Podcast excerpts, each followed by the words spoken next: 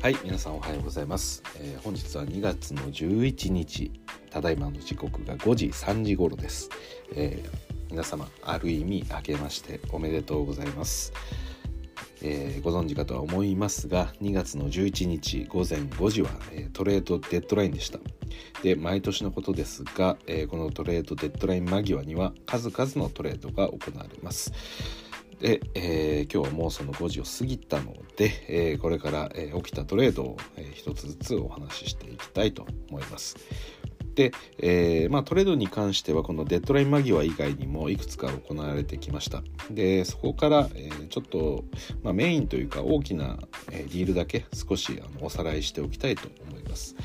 まあ、前回までの配信で伝えてることなんですけれども簡単に流れだけお伝えしますと、えーとペイサーズがキャリス・ルバートを放出してリッキー・ルビオを獲得したトレードがありましたね。はい、そして、えーブレイザーズが、えー CJ マッカラムをペリカンズに放出した、えーこのトレードもございました。であとはペイサーズがサボニスをキングスへキングスから、えーハリバートンなど、えープレイヤーがペイサーズにやってきましたという状況になってました。でそうですね。はい。これまでの、えーまあ、トレードの大きなちょっと注目を浴びたものは、えー以上とさせていただきましてで、えーここからが、えこれまでの配信の中でまだお伝えしてなかったトレードデッドライン間際に行わ行な行われた、えトレードになります、えまず最初のトレードからちょっと複雑ではあるんですが4チーム間でのトレードでした、えーデトロイト・ピストンズ、えーサクラメント・キングス、えーミルウォーキー・バックス LA クリッパーズこの4チームが絡んだトレードです、えーまずデトロイト・ピストンズが獲得したのが、えーマービン・バグリー三世、えーキングスからです。そしてキングスが獲得したのがディビンチェンゾミルウォーキーから。そしてジョシュ・ジャクソントレイ・ライルズ、え2巡目指名権をデトロイトから獲得しそして、えーデイビッド・ミシノーの交渉権を、えーキングスから、えークリッパーズから獲得しました、えー続きましてバックスが獲得したのがサージ・イバカ、えーそして2巡目指名権をクリッパーズから。そしてもう一つ2巡目指名権をと、えー金銭をキングスから獲得しました。そして最後クリッパーズが獲得したのはシェミ・オジェレイ、えーロドニー・フット・ミルウォーキーから、えーそしてバニア、えーマリンコビッチの、えー交渉権をキングスから獲得しましたと。はい。でそうですね。まああのーまずはピストンズがマービン・バーグリー参戦を獲得ということで、えーまあ、キングスはね先日先ほども言いましたが、えーサボニスを獲得したということもあって、まあ、このフロントコートが少し、えーまあ、かぶってきた部分もあったので、まあ、ここをデトロイトに出したと。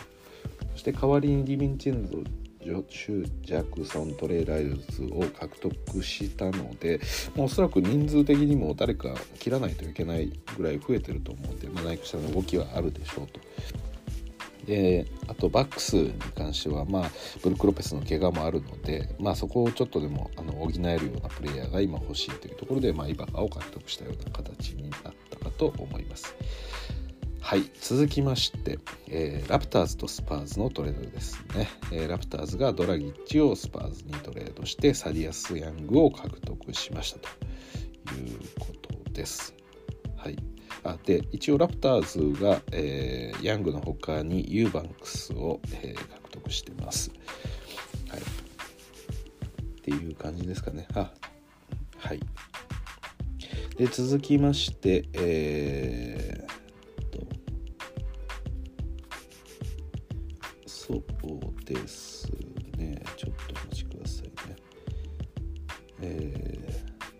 先ほど、あのーまあ、言ってはいなかったんですけれどもこのトレードデッドラインのちょっと前に起きたトレードで、えーナゲッツセルツスパーズの三角トレードがありました。で、えーここまあ以前私の配信でもお伝えしたんですけれどももともとナゲッツにいた PJ ドジアとボルボルを、えーセルツに、えー出して、えーそして、えーナゲッツとしてはフォーブスを獲得した形になりましたね。はいまあ、実はこのトレードの前にもナゲッツはピストンズにボルボルを出そうとしたんですけれどもそこであのフィジカルチェックで、えー、何か問題があって、えー、そのトレトレード自体が、えー、なくなってしまったっていう話もありました何にせよ、えー、ナゲッツから PJ ドジアをえー、ナゲッツからボロボロはそもそもピストンズに出されそうになったけどうまくいかなかったその後、えー、セルツに出されましたっていう話があったんですが、えー、今回のトレードですぐにですね この、えー、ボルボルが、えー、そしてこの PJ トジアが出されてしまいました。はいセルツが、えー、獲得したばかりの PJ トジアボルボル、えー、そして2巡目指名権金銭をつけて、えー、マジックに出しましたと。そして逆にセルツが得たのは、まあ、2巡目指名権だけということになります。まあちょっとよくわかんないですけど多分これはなんか人員の整理とかなんかタックスの関係とかそういうお話なんでしょうおそらく。まあ私はあんまりこの辺りのルールっていうか細かいもの分かってないんで大変申し訳ないんですけどまあ何にせよねボルボルとドジアが、えー、セルツを出ていった。まあセルツはいらなかったっていうことですねそもそも。はい。そしてですね、えー、まあそのセルツが、えー、逆に、えー、おっとちょっと待ってください。ああやってしまった。これ一回出たらどうやるか分かんないんで。ちょっと待ってください。ものすごく困ったことになってしまいました。これは。おいきましたね。はいすいません。えー、セルツがですね、えー、ジョシュ・リチャードさんロミオ・ラングフォード、えー、2022年ですねの1巡目指名権と2028年1巡目指名権を、えー、つけて、えー、デリック・ホワイトを獲得しましたと。はい、そして、えー、とサンズが、えー、ジェイレン・スミスと2巡目指名権を出して、えー、トリックレックを獲得した。なんでサンズとペイサーズのトレードですね。そして、えー、ホーネッツとウィザーズのトレード。えー、ウィザーズはハレルを出して、えー、バーノン・キャリー、イシュ・スミス、2巡目指名権を獲得と。そして、えー、またこれ、ウィザーズ絡みですね。ウィザーズがサンズと、えー、2社間のトレードで、ウィザーズはアーロン・ホリデーを出して金銭を得ました。そしてえー、っとあとウィザーズまたウィザーズですね。ウィザーズが、えー、マブスとのトレードです。でこれが結構大きかったんですけれども私も驚いたんですけどえー、どどっちから言うかな。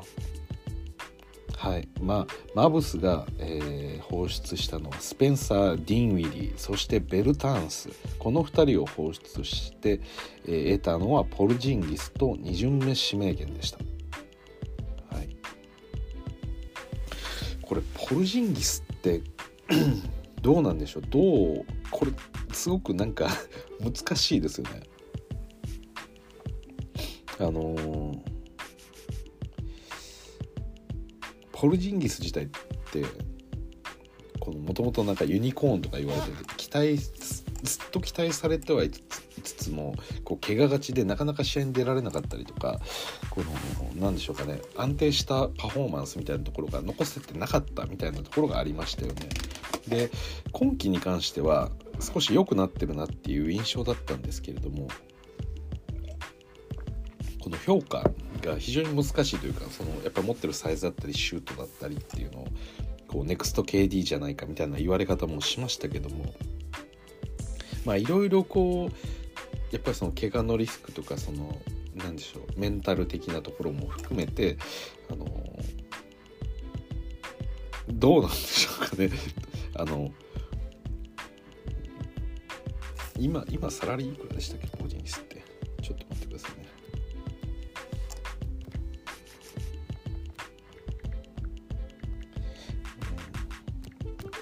私が思うのはポルジンギスってあの一応もともとはある程度評価が高かった選手だと思うんですよ。まあそのポテンシャルに期待してっていうところはあると思うんですけどそれが、まあ、ディンウィディとベルタンスで売ってしまっていいのかっていうのがまず一つ、えー、目線ですよね。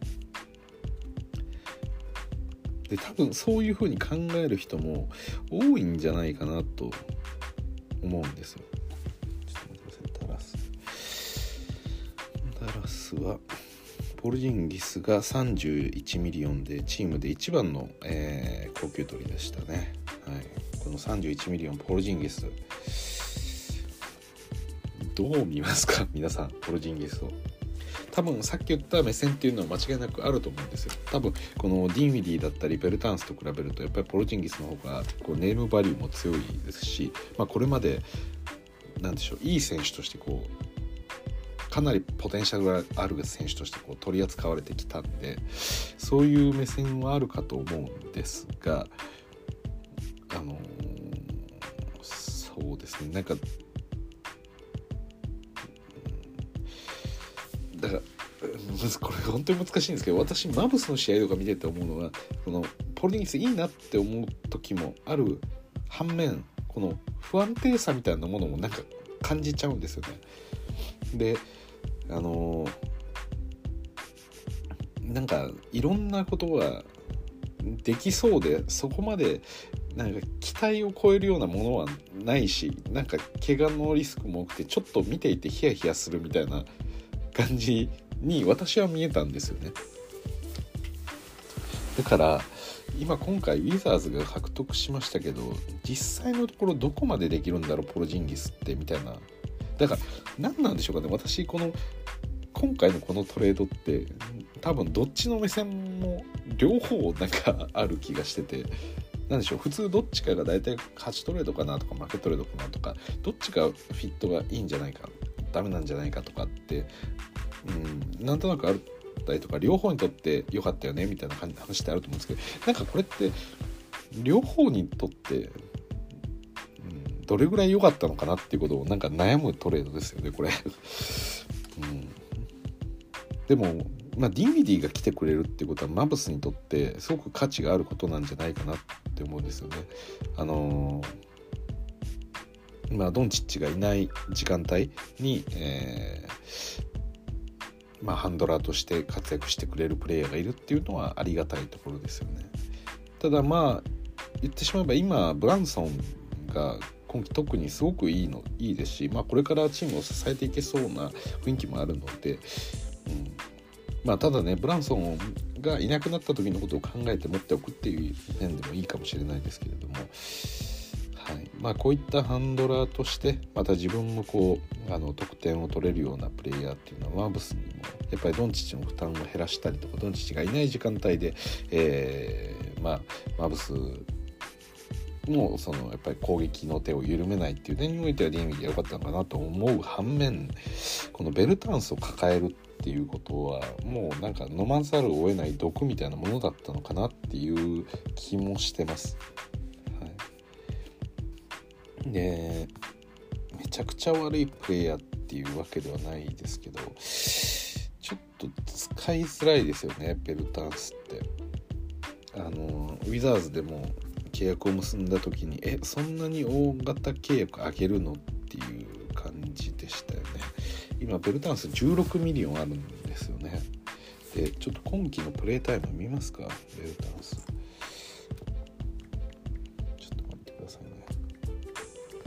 まあ、特に今のあのアンセルドヘッドコーチの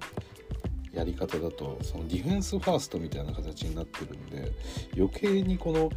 ディフェンスが良くないベルターンスってプレータイムを削られてるっていうところは、まあ、あるとは思うんですね。今季の3は31%です。ベルターンスで331%。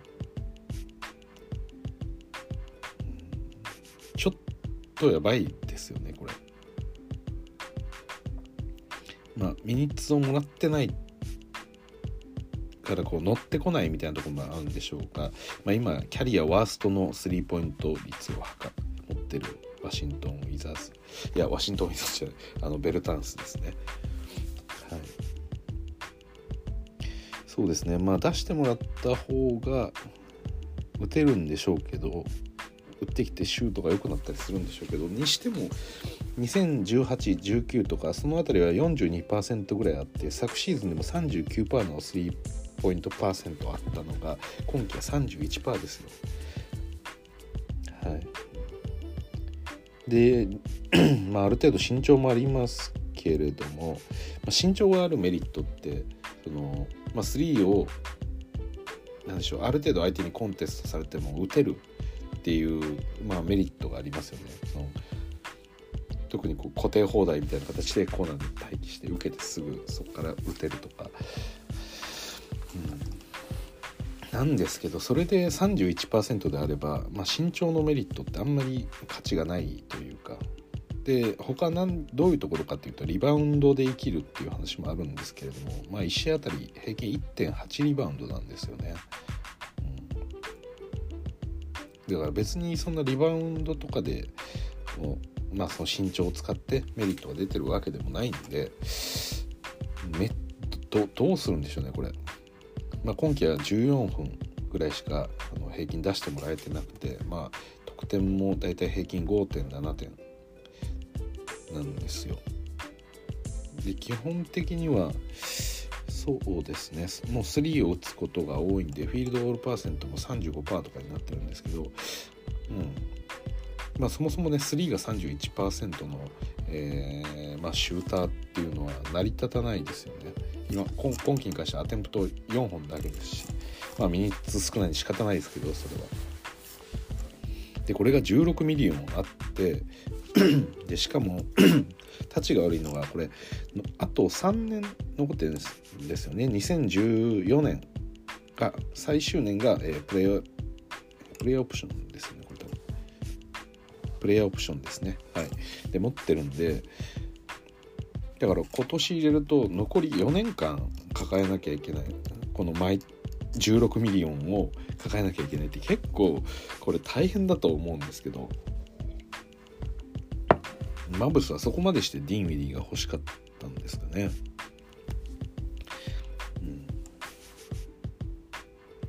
まあそういうことなんでしょうきっと。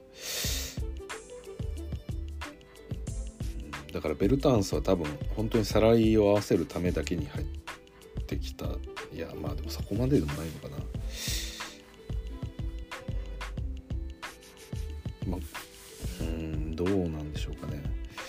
今のマブスの ロスター陣考える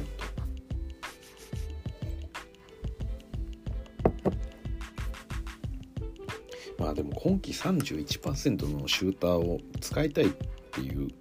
感覚ってあんまないですよね普通。ちょっとすいません。なんでこのトレードって結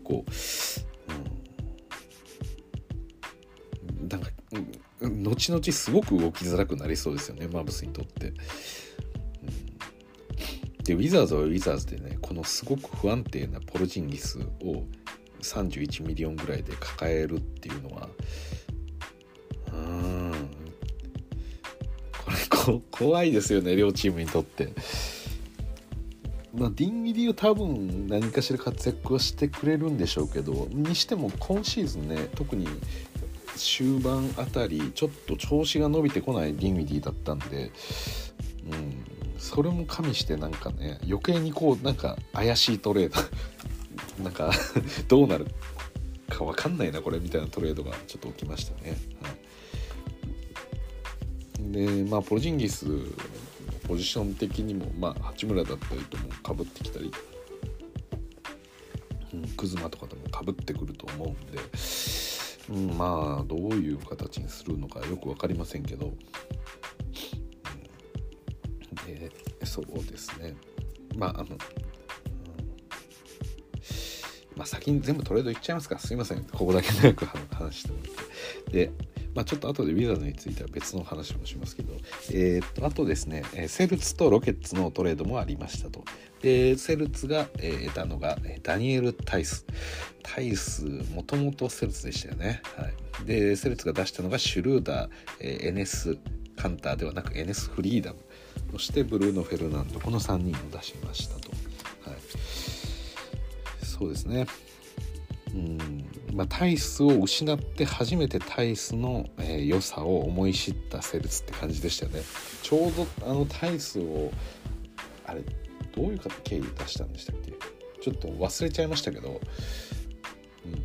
タイスを出した後にすごくタイスって大事だったんだなっていう感じになりましたよねセルツ。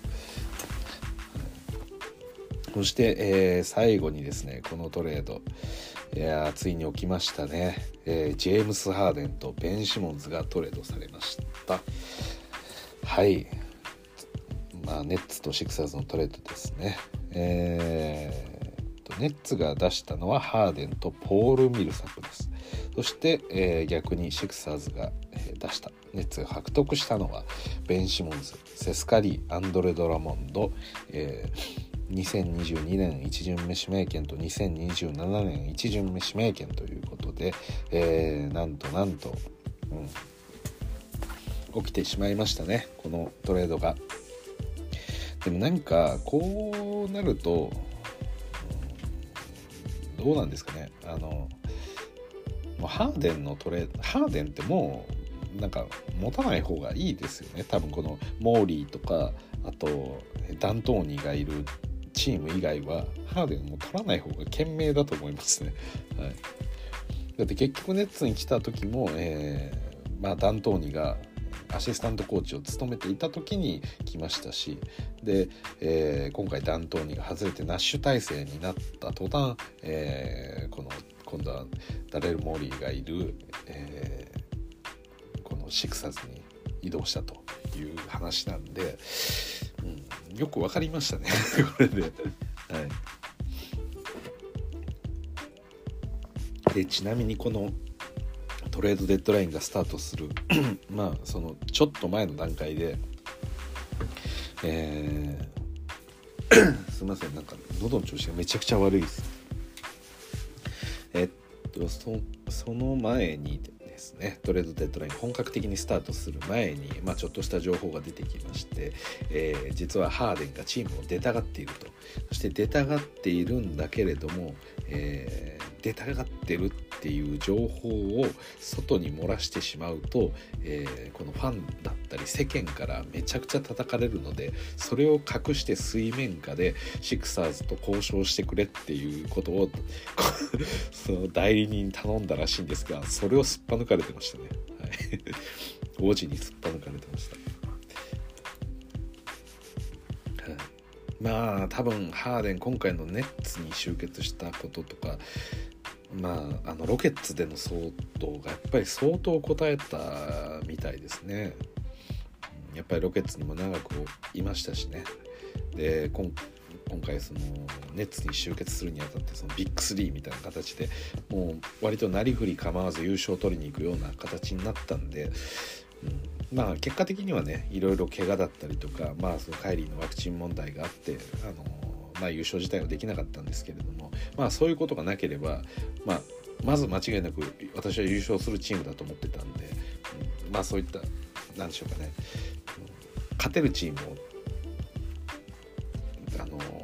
まあ、作るというかそういうそのためのこの FA での移動とかトレードっていうのは基本的にはやっぱりこう嫌われるんで。はい、まあ、前回も相当ひどかったですからね。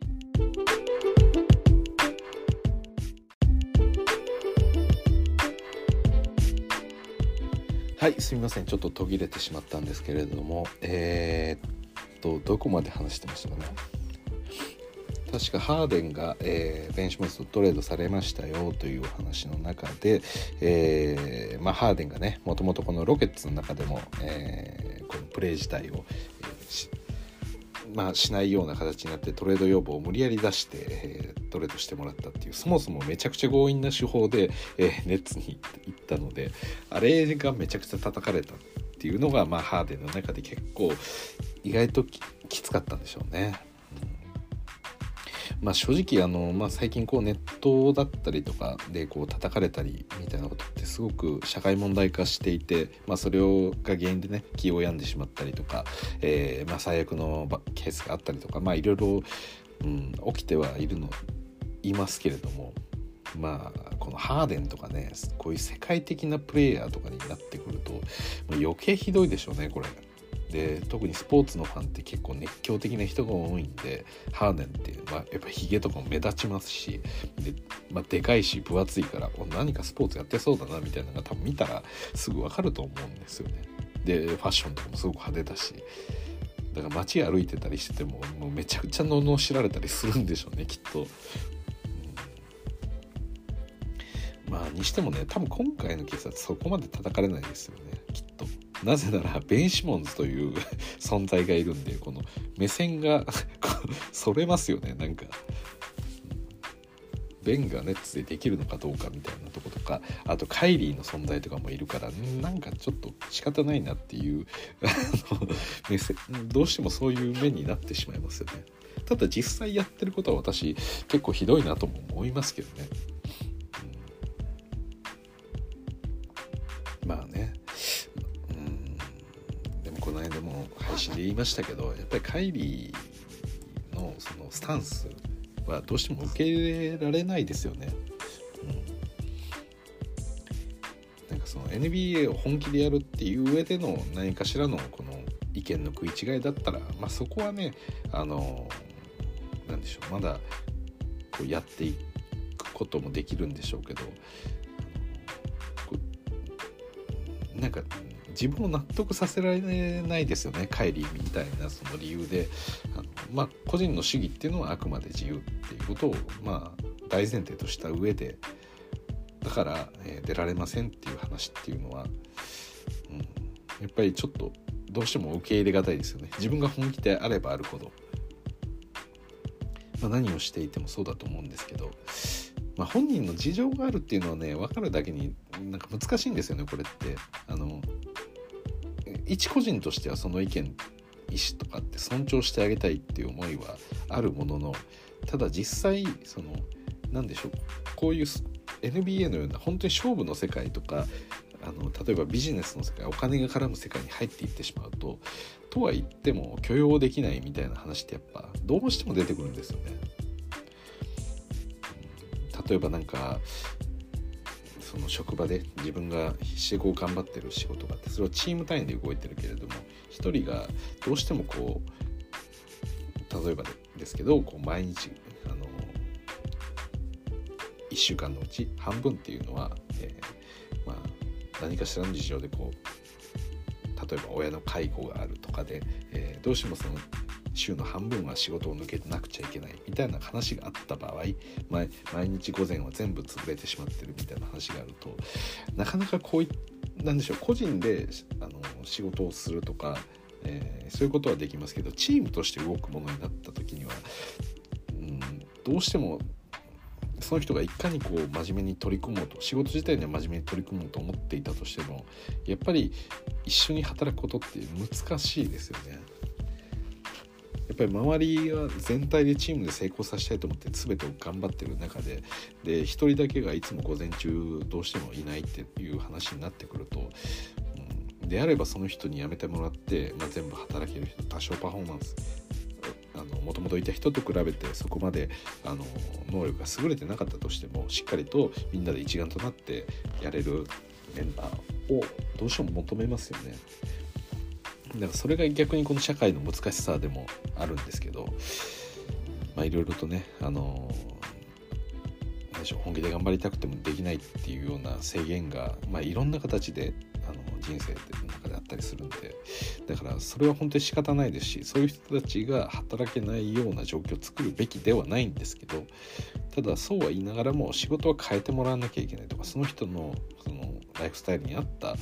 もの仕事を何かしら見つけなきゃいけないとかっていうふうにやっぱなりますよね。うん、だからなんかそういう観点であのこのカイリーの、個人のやり方はそれはもう尊重した自分のしたいようにしたらいいと思うけどそれを優勝を目指してる NBA のトップチームでやるっていうことが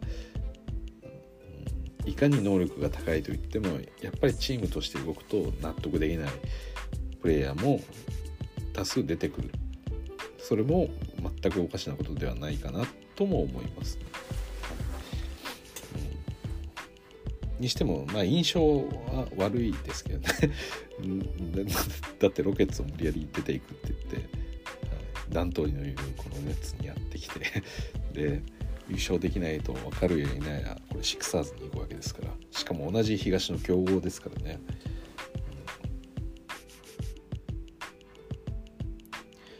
だってこれベン・シモンズがまだプレイヤーとしてあのシクサーズで働いているのであればここのトレードって基本的にはあのまあそこまでね相手に塩を送るような形にはなりませんけど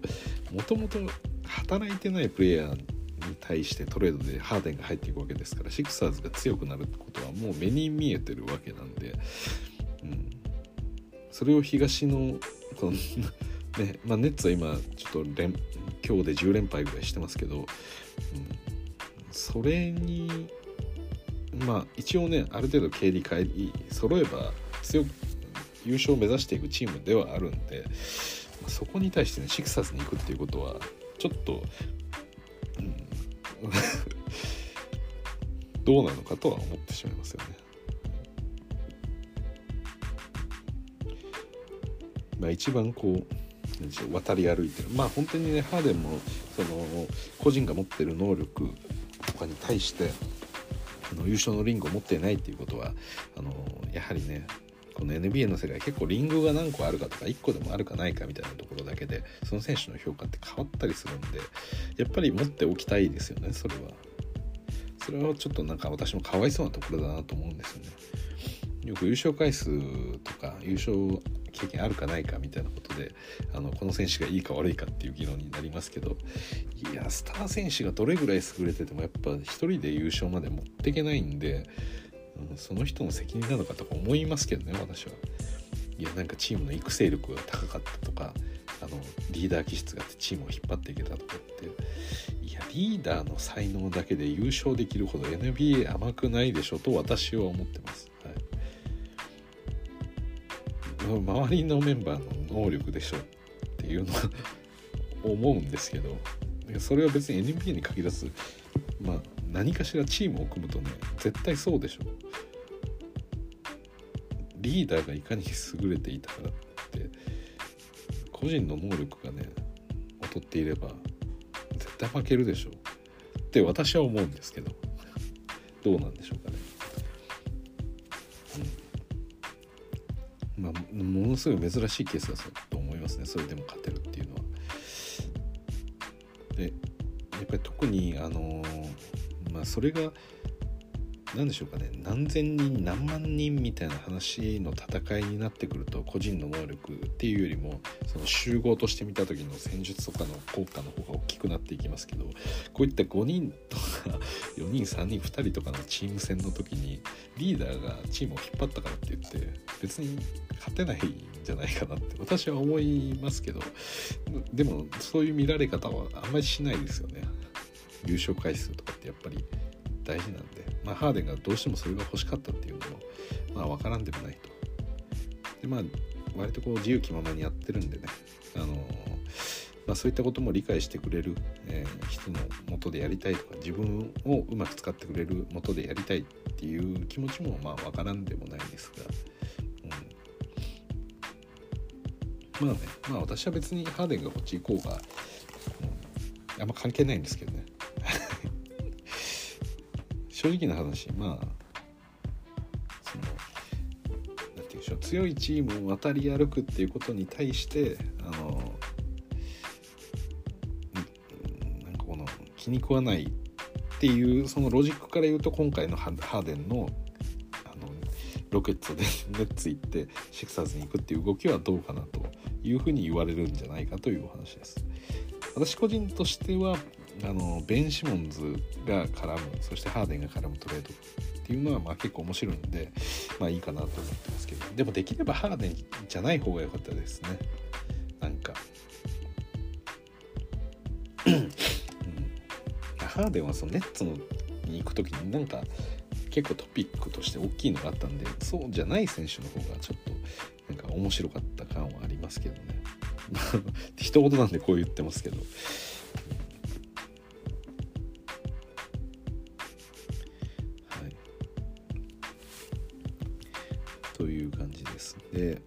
シントンの話ちょっとさっき話してる途中だったんで戻りますけど今回のトレードの中で一番関わったのは多分ワシントン・ウィザーズじゃないですかね、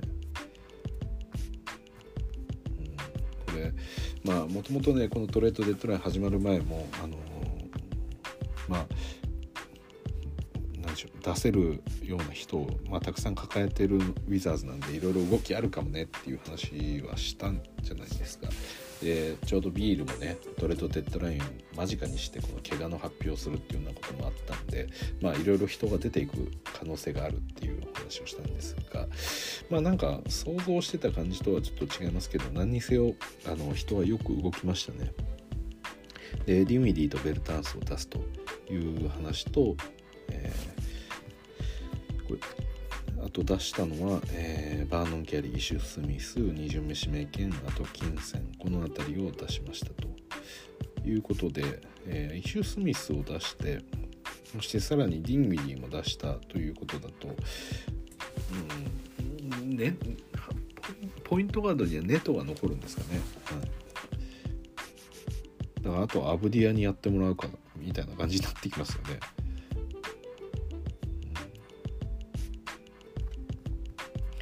そう、そうそう。ああ金銭を出してんじゃん。ああ。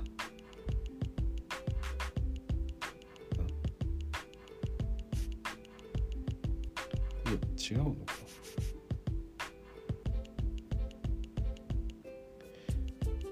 あ違う違う違う違うあ。違うわちょ ちょっと待ってくださいどっちが出してどっちが得たかっていうことがこんがらがってきました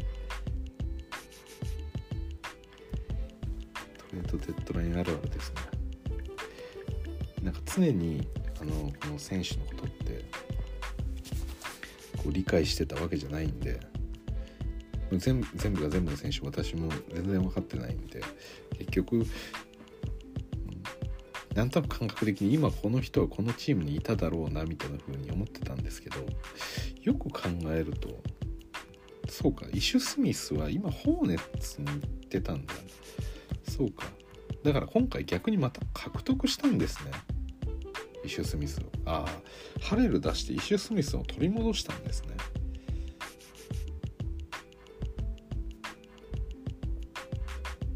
なるほど。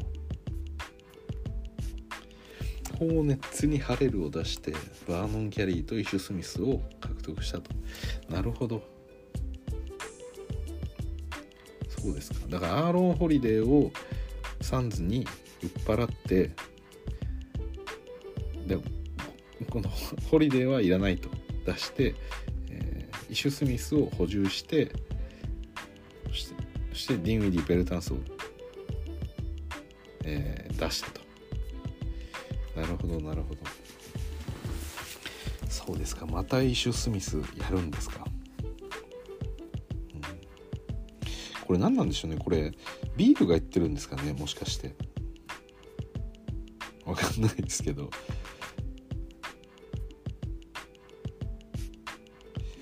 ホルディンギスを取るのとかもななんでなんでしょうね。これだ誰の意向なんでしょうね。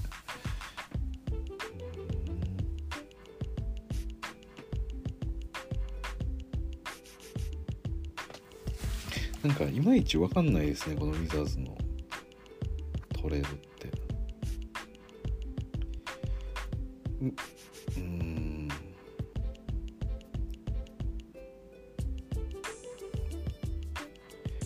もともとビールまあウォールの時代を置いといてでビールが、えー、もう王様になったような チームでしたけどただもう本当にそのスコット・ブルック対戦の時ってそれこそこのイシュ・スミスだったりとかブラッドリー・ビールとかがもうなんか自分でボールずっと持ってなんかやってやってんだっていう感じだったと思うんですけどそこになんかラスが入ってきてなんかチームにちょっと勢いが生まれたかなって思ってたら、え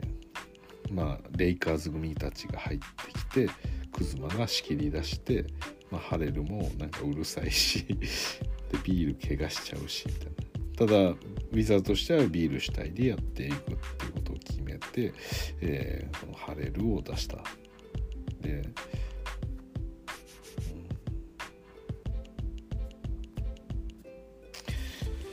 はあ。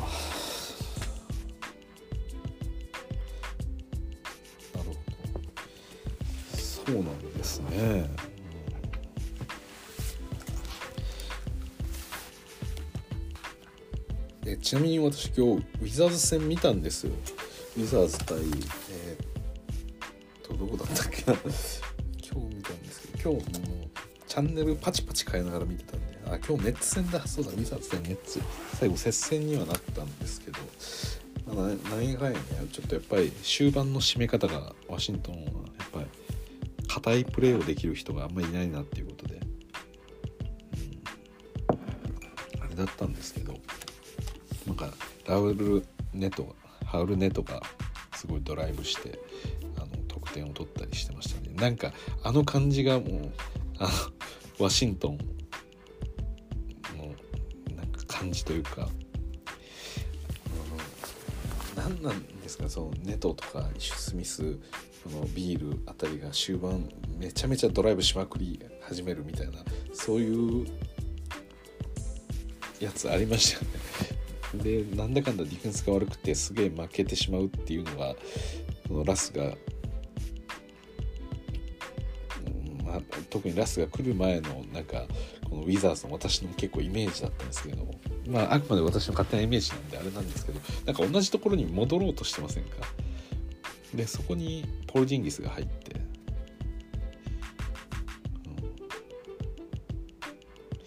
うん、どうなんでしょうかねこれ。なんかそのキングスとかで言うとあのディアロン・ホックスってポイントガードですけどなんかもう自分が攻めたいみたいな感じのプレイヤーだったんで、まあ、今回サボニスが来て、まあ、そのプレイメイクをサボニスに担ってもらおうみたいなところがあるあったのかなってちょっと思ったんですけどどどうするんですかねウィザーズは。その辺りは。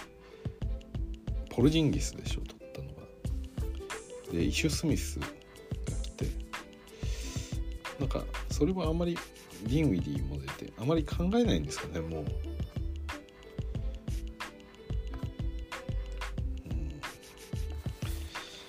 なんかいまいち方向は分かりませんよね。なんか今日ネッツに勝ちましたけどすごいビールが戻ってきたら強くなるのか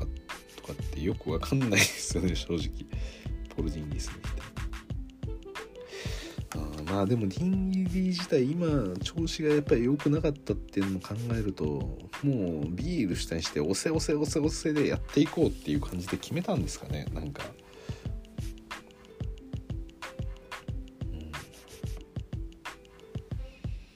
でもやっぱりあのなんかこうウィザーズでの KCP のって結構ねボールを結構持たせてもらってますけどあれいつまでやるんでしょうかねちなみに。まあでもそうかベルタンスとかでもベルタンスが抜けたからってその名を埋めるわけではないですもんね。今キスパートとかがやってますもんね。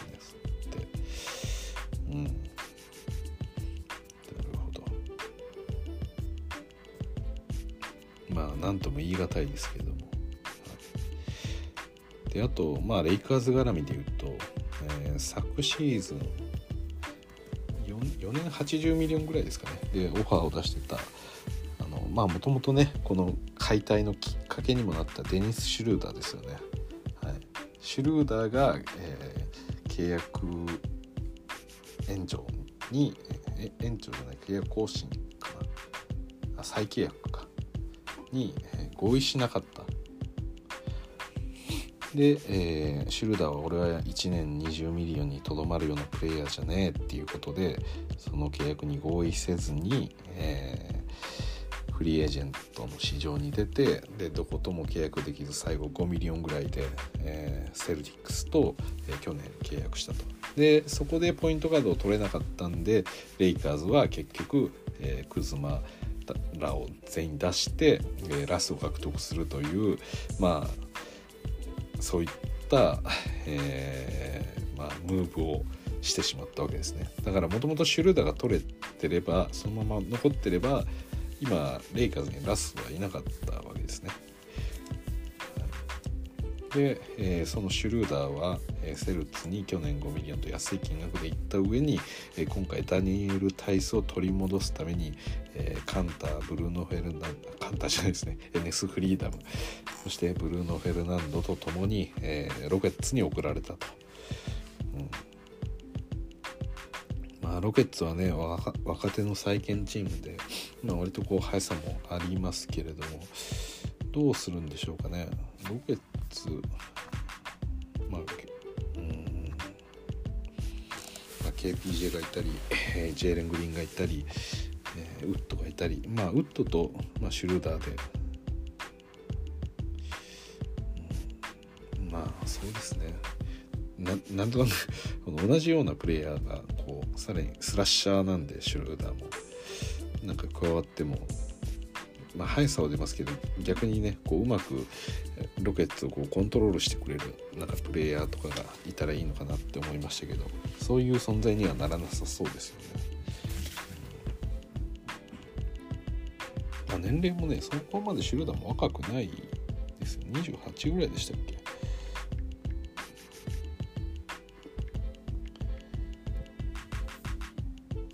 そうですね。28歳ですね。ってなるとまあもうほんと失敗しましたよね。シュルダーはレイカーズの契約を取ってればいいんですけどここここ ここからシュルダーが契約金がにこ残りのキャリアの中で多分20ミリオンって絶対ないですよね。しかもレイカーズ多分4年契約ぐらいで提示4年か3年かな？で提示してたと思うんで、まあ、これを蹴ったっていうのはもったいない話でしたねシュルーダーはいまあこれ後々なんか振り返るとこのシュルーダーがこの契約を飲まなかったことって本当にこのレイカーズの歴史において非常に大きな影響を与えてそうな気がしますね。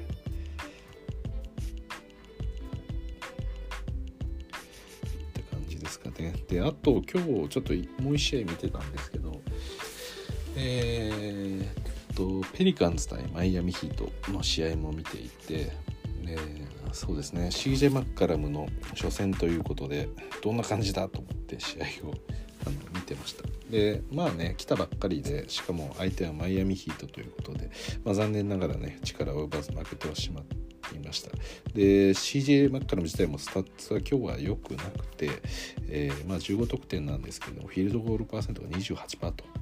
チームで最多の21本打ってるんですけど6本しか決まってないっていうようなことがありましたがうんまあ初戦なんでね、いろいろとこう、まあ、精神的な部分も含めてまだこう安定してないでしょうからちょっとねこれから慣れていって、えーまあ、これまでみたいな活躍をしてくれるようであれば、まあ、間違いなくねえーペリカンズは強くはなるとは思うんでちょっとそれを期待したいなと思ってます。でペリカンズってなんかこうこのメンバーがいたらすごい強い勝てるだろうみたいな風に思ってるメンバーが揃いながらも勝ててきてないっていうことはありましたよね。なんかそれこそ AD とトレードされたジョシュ・ハート、えーロンゾ・ボールイングラムでザイオンが入ってきてアダムスがいましたよね。うんなんかそれも強いのかななんて思ってましたけど結局順位的にね振るわないままっていう感じでザイオンが、えー、まあ、出場していたシーズンでもそこまでね、うん、順位を上げられなかったってまあちょっとねザイオンが試合に出なさすぎるっていうのもあるんですけどまあそんな感じになっちゃってたんでちょっとどうなんですかね、うん、だから今回に関しても、まあ、メンバーはやっぱいいと思うんですよ。CJ がいてマカラムあ CJ がいて、うん、イングラムがいて、うん、そして今日もねバランチナスもしっかりこう走ってましたしなんかいいチームのように見えるんですけどなんかこ今年こそはちょっと期待したいですよね。まあ何にしてもザイオンですよね。いつ帰ってくるんですか？ザイオンは。本当に分かんないんですけど。ちょっと今ザイオン関係のニュースちょっとないか調べてみますかちょっとでもねなんかいつぐらいとかってあるんですかねザイオン・ウィリアムソンって調べたらサジェスチョンで Now って出てきました。みんな同じこと考えてますね。ザイオン・ウィリアムソンアップデート。1月が最後のアップデートになるんですかね。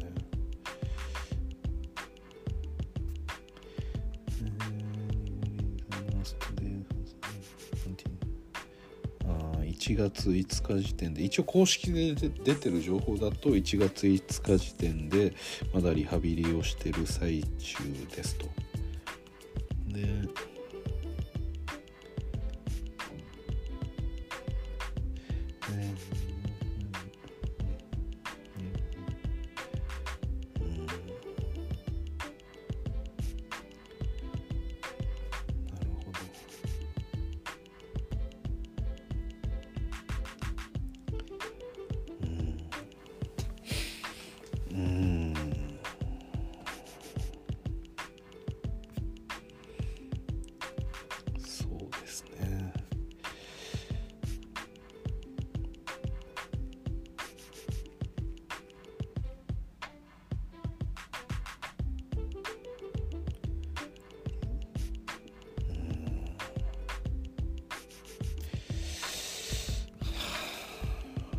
まあやっぱりねザイオンほどの採用を持ってるプレイヤーってやっぱいないんでペリカンズはまあ今こんな状態ですけどザイオンに対してこの出ていかないでくれっていうようなベストなあのやりチーム構成っていうのを取り続けてるっていう話なんですけど、ちょ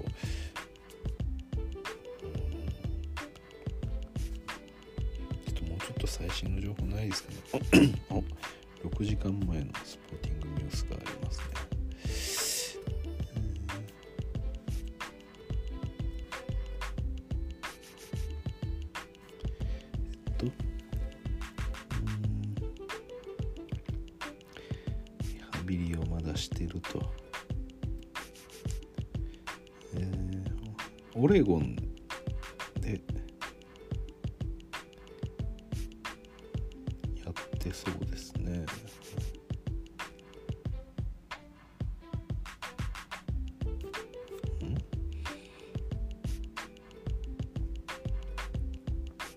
チームオーダ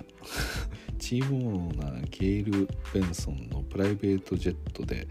を使っているみたいですね。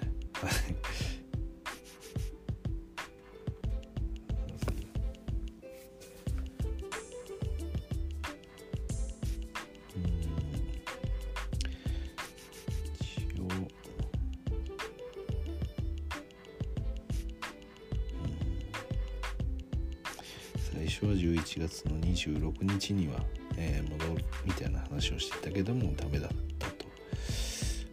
うん、で12月16日時点で、えー、もう一度、えー、再評価するためには4から6週間が必要だという話をしたと。ただ6週間ももう過ぎてますもんね。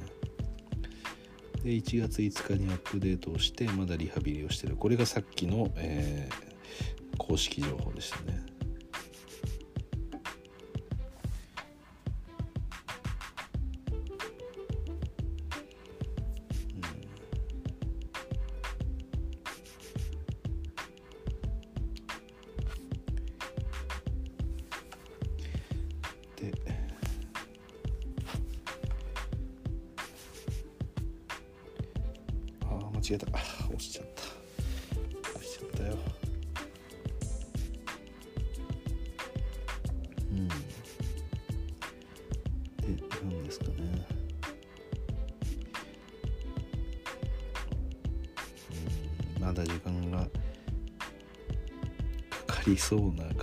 ですね。はい。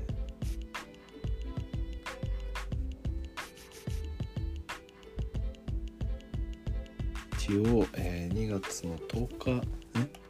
オールスターブレイク2月の10日。だから今日ですかね。現地時間で。チームの、えエグゼクティブ EVP がザイオンの状況をアップデートしてしたと。するということですかね。いやアップデートしたっていうことですね。はい。でザイオンが、引き続き、今状況がすごくいいそうです。はい。本当かよ。えー次週の最後にもしくはそれぐらいでまあよりいい情報がアップデートできると。思うま何も進んでない感じしますけどね。なんかこの言い草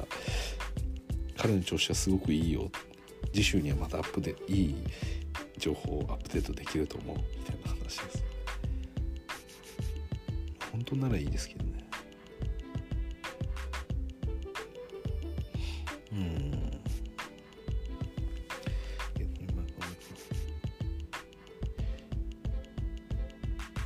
一応ペリカンズ側としてはこのレギュラーシーズン内では帰ってこれるだろうみたいな話をてるみたいですね。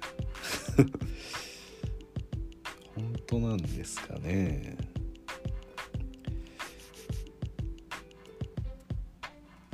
なるほど。いやーザイザイオンって最近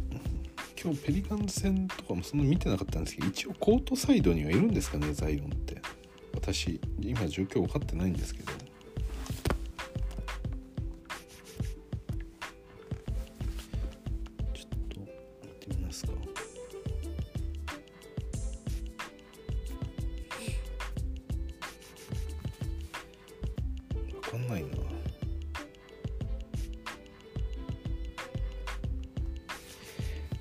でもなんかちょっと体重が増加してるようななんかそういう写真とかも見かけたりしたんで、うん、今どうなってるんでしょうかね。本当に分かんないですね。いろいろ調べたいんですけどザイオン。もうせっかくねこうペリカンズに人が揃って来てるからこそ余計に思いますよね。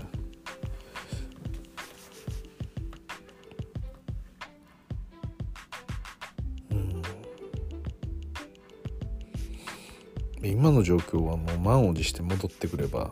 すぐにチームがかなり強くなると思うんで期待したいんですがちょっと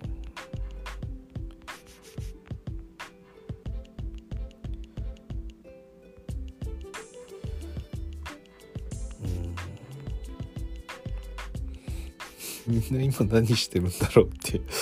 しか言ってないですよね。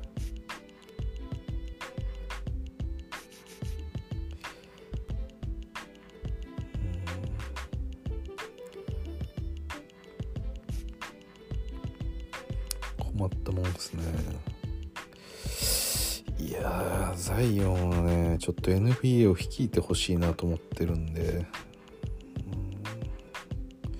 もう言って3年目ですもんねこれ。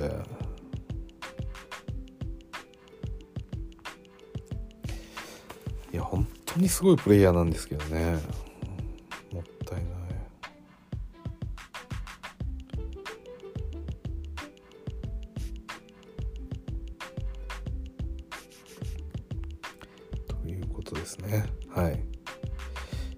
残念ですが、まあ、ザイオンの復帰を待ちましょう。はい。ということですいません。ちょっとダラダラした感じにはなってしまったんですけれどもとりあえず今日の、えートレード情報に関しては以上となります。でまたねレイカーズ戦はまあ月曜、えー、3連休の最終日ですね、えー、日曜日はありますけれども。まあちょっとね私はもう気がめいってます正直。はい。なんでまあこのトレードされたばかりのね直近をまずベン・シモンズがいつの試合に出てくるのかっていうところをまず楽しみですね。はい。まあ、一応ね土曜日明日あのフィリーは試合があるんで、うん、まあでも明日はまだハーデンも出ないかなっていう気もしますけどね。せっかくだしちょっと休ませてっていう感じか、まあ、もしくはその次の試合ぐらいからかなっていう気がしますけど、うん。はい、まずはまあトレードされたね選手たちをちょこちょこ見ながらやっていこうと思います。もうレイカーズ戦に関しては しばらくねもうちょっとまあ一応試合見てますけど、はい、気分が上がらないです、ということで、えー、ここまでお聴きいただきどうもありがとうございました。それではまた。